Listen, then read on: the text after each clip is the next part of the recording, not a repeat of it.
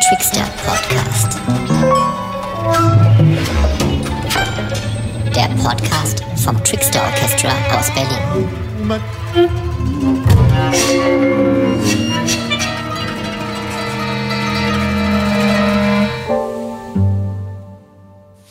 ポッドキャストをお聞きの皆様、はじめまして。本日は日本語バージョンで、私、こと演奏家の菊池直子と、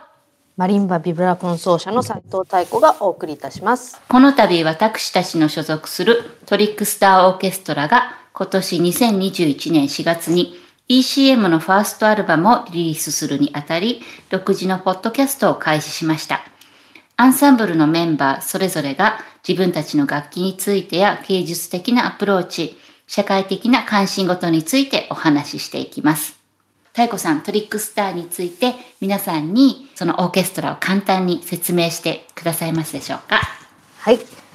トリックスターは2013年にリーダーであるイラン系歌手のシミン・サワマティとインド系のドラマーのキータン・バッティが結成したトランスカルチャルモダンミュージック、えー要約するとさまざまなバックグラウンドを持つ演奏家が集まったオーケストラ。今回は日本語でお伝えするということで、私たち二人の共通のテーマ、えっ、と、ドイツで外国人として、また、まあ女性として、また母としてどのように生活しているかということをお話ししていけたらと思っています。はい、よろしくお願いいたします。よろしくお願いします。それでは自己紹介を兼ねて、太子さんにいつドイツにいらっしゃったか教えていただけますか？1998年にベルリンに来ました。その時はじゃあ、太子さんはもうピチピチの学生だったんですよね？学生？そうですえ、ね高校生もしかして？いえいえいえいえ。東京で3年間大学に通って卒業してから98年の秋にベルリン芸術大学ジャズ科に入学し直しました。え、でも太子さんは、確か東宝ですよね？東宝で、あの、まあ、全般的にそのジャズの方向性っていうよりかはもう、すいわゆるそういうクラシックとかそういうところで勉強していたっていうことですよね。そうですね。東京ではクラシック音楽、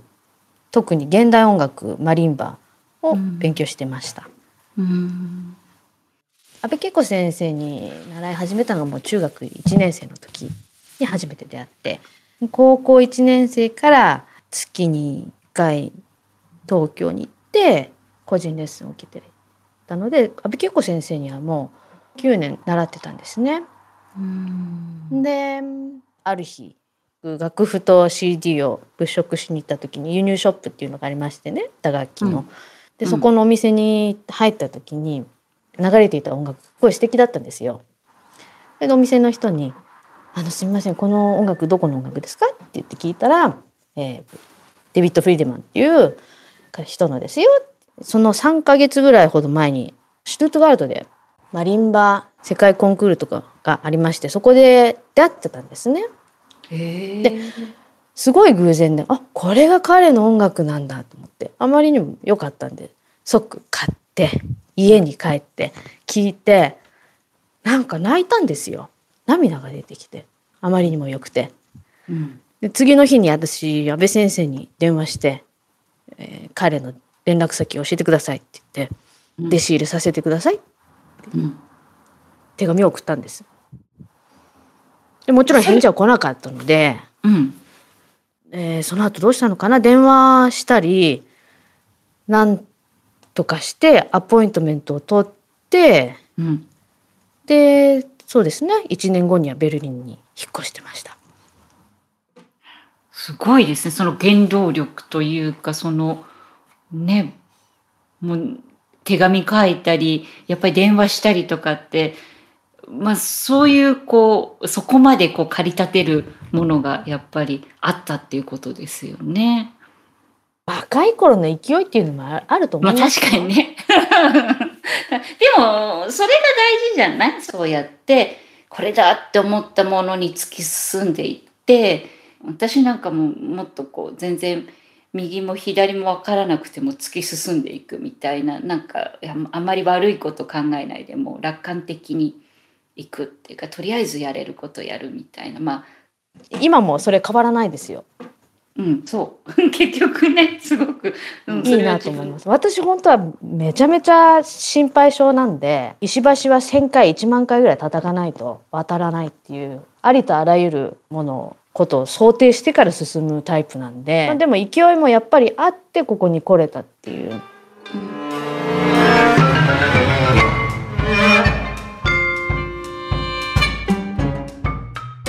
実は引っ越してきて手紙が来て大学の方からあなたは留学試験に受けてはいけないのにあの勝手に受けて合格しましたただしあなたは、えー、合格証明書を出してないがために籍を入れられることができません。ということがあってですけれども学校には通ってました。し1年間は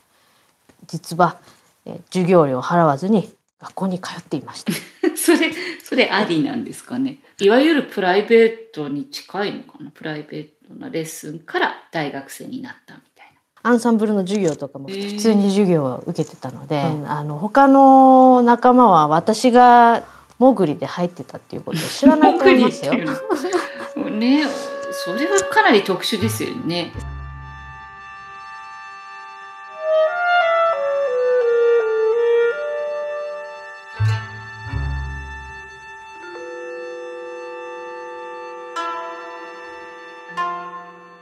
直子さんはいつドイツへ来られましたか？と私はですね2007年に文化庁の在外研修っていうんですか？海外で音楽を研修するっていう奨学金をいただくことができて、それがきっかけでフランクフルトにあるあのアンサンブルモデルンアカデミーというところで、現代音楽をアンサンブルですねを勉強するっていうことでドイツに来ました。それが2007年ですので14年前の話になりますね。で最初は東京でアカデミーをやって2週間ほどだったんですけれどもその経験がものすごく私の中では新鮮で斬新で豊かな経験だったので、まあ、1年のコースにも参加させてくださいと。でアカデミーの中でも私みたいなねお琴の演奏家もう西洋楽器とは本当にあの遠く離れた楽器っていうかね、うん、どういうことを勉強してるのかもわからないっていうか本当に同じ会話ができるのかわからないっていうような楽器を入れるっていう時にモデルの中かねメンバーの中ででもすごく会議をしてこういう人を受け入れていいんでしょうか、みたいなねディスカッションというかあったらしいんですけれどもでもえ、うん、じゃあ直子さんがアカデミーに来る前までは、アンサンブルモダンの編成っていうのはヨーロッパの楽器のみだったんですか？多分そうだと思いますね。基本的にはその指揮者作曲家以外は、うん、まあほぼほぼそのアンサンブルモデアンのメンバーの人が直接トゥートアって言ってその担当になって教えることができる楽器っていうことがアカデミー生になる条件というかね、なんていうのかな、私みたいな人が応募してくるっていうこと自体が驚きだったんじゃないかなって思うんですけど、そういう人を受け入れて何ができるんだろうみたいな感じになってたらしいんですけれども、でやっぱり私みたいな人にとりあえずもうドアを開いてあげて、うんうん、でいろいろな伝統楽器とかそれからもう一緒に演奏する人たちとか、そのために作作品を作る人たち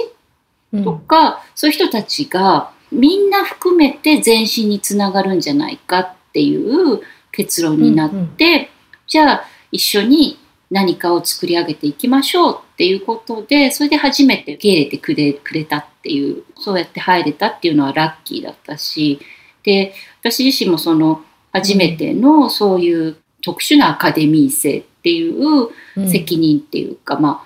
あ、1年間をきちんと過ごそうって成果を、まあ、上げようって思って、やっぱり必死になって、うん、そうやってこう、寛容に受け入れてもらえると、じゃあ私も頑張りますみたいに、うん、お互いが相乗効果になるのかななんて思ったりもするかな。うん、そうですね。かっこいい。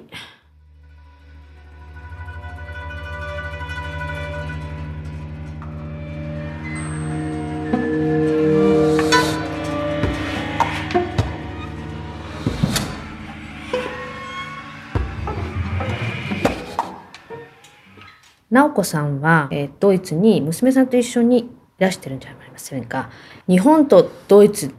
での子育ての大きな違いというものをありましたか？子育ての大きな違いというのは、まあ、私自身がフリーランスでね、不定期の仕事だから、まあ、回ったっていう部分があるので、ん。うん、あまりその日本だからドイツだからっていうことはあまり感じたことはないなくて、まあ、日本でも、あの私の先生沢井和恵先生、まあ、は、あまあ、3人をあのお子様をね育てながら、まあ、演奏活動をバリバリしてらしたしうん。あの子育てしながら活動をしている方っていうのが本当に多かったので私自身もあの出産2週間ぐらいかな、うん、演奏に復帰をして義理のねおお父さんお母さんも手伝ってくれたし私の両親も、まあ、理解があっていろいろとこう私が行くところに一緒についてきてくれたりとか、うんまあある程度大きくなった時には、まあ、あの一緒にうちにいてくれたりとか本当によくしてくれてたので、まあ、そういう部分ではこう回っていたなっていうのがあってでドイツに来た時には、あのうん娘はまだ2歳だったんですね。で、あの最初はまあうちの両親が同行してドイツまで来てくれて、まあ、観光がてら一緒に面倒を見ててくれて、でその後はあの、まあ、知り合いもドイツの中でできてきたのでベビーシッターを頼んだりとかあとはねあの、まあ、お友達のお母さんとかご家族とかが見てくださったりとかあとはそうですねなんかあの本当に周りの方に助けてもらいながらでもね、まあ、そういう方とかは何て言うのかな最終的に、まあ、親がちゃんと責任を持つっていうちゃんとスタンスでいるのであの程よい距離感を持って私が助けが必要ですよって言うとあの誰かがこう手を差し伸べてくれるような環境だったのかなと思います。でも太子さんもそうじゃない？きっとね。なんかそうですね。うん、もう友人、ママ友、パパ友、うん、近所の方、みんな生徒も最近手伝ってくれる人もいますし、うんうんうんお掃除の方もお願いしてきていただいてますし、みんなの助けがなかったら私もやってきてないですね。うん、私の中でも娘と離れて演奏のみに集中する生活っていう考えっていうのはなくってで演奏もすることもあの娘と一緒にいることも、まあ、本当にパラレルであるっていうか一緒にいたいっていう考えしかなかったので何があっても連れ連れていくっていう何があっても家に帰るで一緒に寝るみたいなね部分があったんですけれどもでもあの娘がこう小学校に上がった時にね、うん。私のツアーが10日間ぐらいあったのかな。であの、ええ。ドイツから離れなければいけなくてその時に娘を同行させて一緒に行こうと思ってたんですけれども学校にあの先生に「お休みさせます」って言ったら「いやそれは子どもの権利を剥奪してるのでそういう行為はやめてください」と先生に言われてねやっぱりすごくハッとしたんですよね。大切なその学ぶっていうことを自分の価値観とか都合でね幸せをとってはいけないし自分でその幸せ子供はこれが幸せなんだって自分で考えることがやっぱりそこは親のエゴでしかないのかなと私は思って、うんうん。そこをすごくこうあのなんていうのかな感じさせられてそれでやっぱりそこから私自身もその学んだというか私は私の幸せをちゃんと考えなきゃいけないし子供はあの私の価値観で測るんじゃなくて子供の幸せを考えてあげなきゃいけないって思ったんですよね。うんうんわかります。私は子供が2人いるんですけれども、ドイツで生まれて、パートナーとはパートナー関係を解消して、で今別々に生活してるんですけれども、子供は、えー父親であるところでも生活し私のところでも生活するっていう、まあ、ドイツヨーロッパ的な、まあ、パートナー関係は解消しても一緒に子供を育てていくっていううん子供にも父と生活する権利父と楽しむ権利、えー私にも子供と一緒にいる権利それぞれに、えー幸せを考える権利っていうのがあるんだなっていうのをよく考えるようになりましたね。でまたそういう環境っていうんですか？あの一つの家族のあり方じゃないっていう環境も、えー周りが普通に受け止めてくれてるっていうのもここで生活していて楽だなって思える部分ですかね。そうね、なんか違うっていう私は私だしあなたはあなただしそれでこうあのもちろんそこで分かり合える部分もあるし分かり合えない部分もあるけれども分かり合えない部分をそれぞれがやっぱり尊重し合うっていう体制ができてると一番まああの楽楽っていうかいいのかなっては思うのでいい話してる。でもねなんかそれぞれの幸せってすごくね大事なことだから、うん、それはもうどの世界でも共通で家族であっても音楽家同士でもねやっぱりご近所の人でもそうだし、ね、お互いがちゃんと独立して幸せっていうねなんかそうなるためにもっとこう心の深さみたいななんていうかねそういうのが、うん、必要になってくるのかなって。うん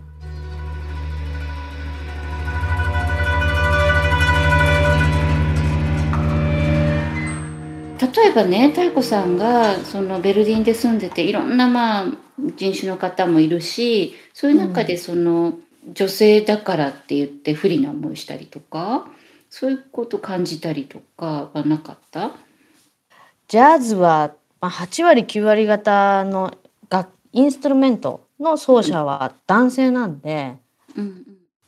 まあ、差別的な感じとかは受けてないですけれどもやっぱり時々女性奏者がいたりすると嬉しいですね。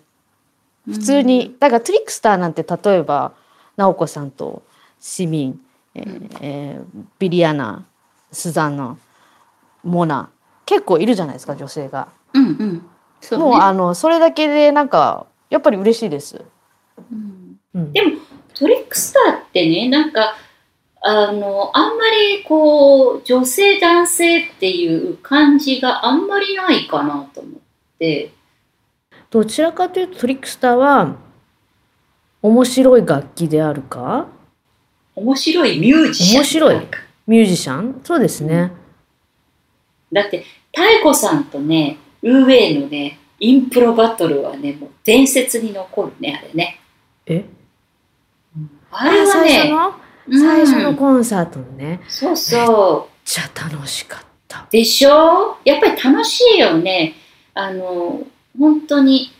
再現できる人たちが集まってる。だから一緒に舞台に乗ってて自分が弾いてなくっても楽しいのよ。そうですか。なんかうん、それは、わかるわかる。うん、だからいい演奏家が、あの、面白いことをやってくれるから。だから、うん、あの、もちろんその的確に曲を弾いていくっていうこともあるけれども、その合間合間に何が入ってくるかとかね、本当にね、それがね、あの、楽しい。みんなの引き出しの多さに、私はすごいびっくりする。それはね、やっぱり女性男性を超えて、うん、楽しめることかなと思うね。うんうん。あと、トリックスターでしか会わないミュージシャンっていうの結構いるんですね。うん。トリックスターのミュージシャンの中で。もちろんもう顔見知りしすぎてもあの窮地の中の家族みたいな、ね、2個ピアノの2個なんて私と何何十年一緒に演奏してるのっていうぐらいの仲もいるいますけど、もう本当にトリックスターだけその1年に1回の5日間しか会わない一緒に演奏しないっていう人たちが何人かいるじゃないですか。うん。で、その、その集合体であるんで、あの、で、みんなそれぞれの分野、それぞれの楽器で、えー卓越したプレイヤーじゃないですか。そうで、ね。1年ごとに、1年に会うごとに、みんななんか全然違うものを持って帰ってくるみたいな感じなんですよね、私にとっては。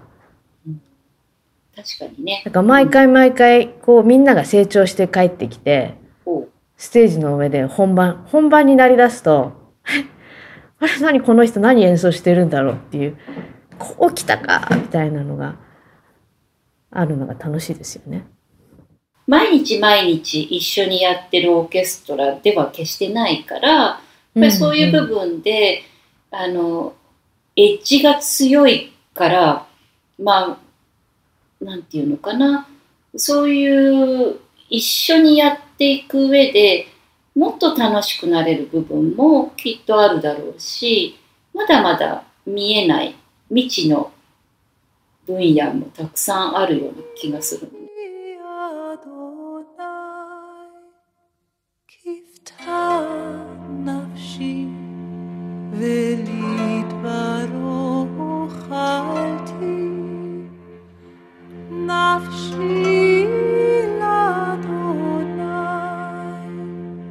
ポッドキャストを、まあ、聞いてくださった方が、まあ、あのまた聞きたいなって言ってくれるような音楽を作れればいいかなと思うし、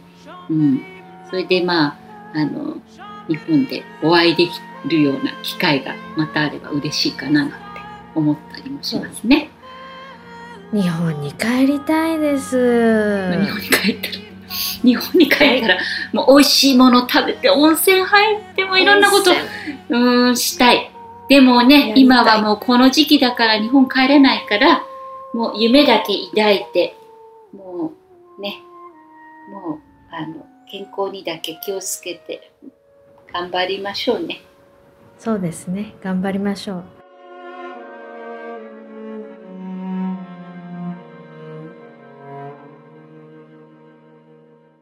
リックスターの音楽にご興味のある方は、アルバムを買っていただくか、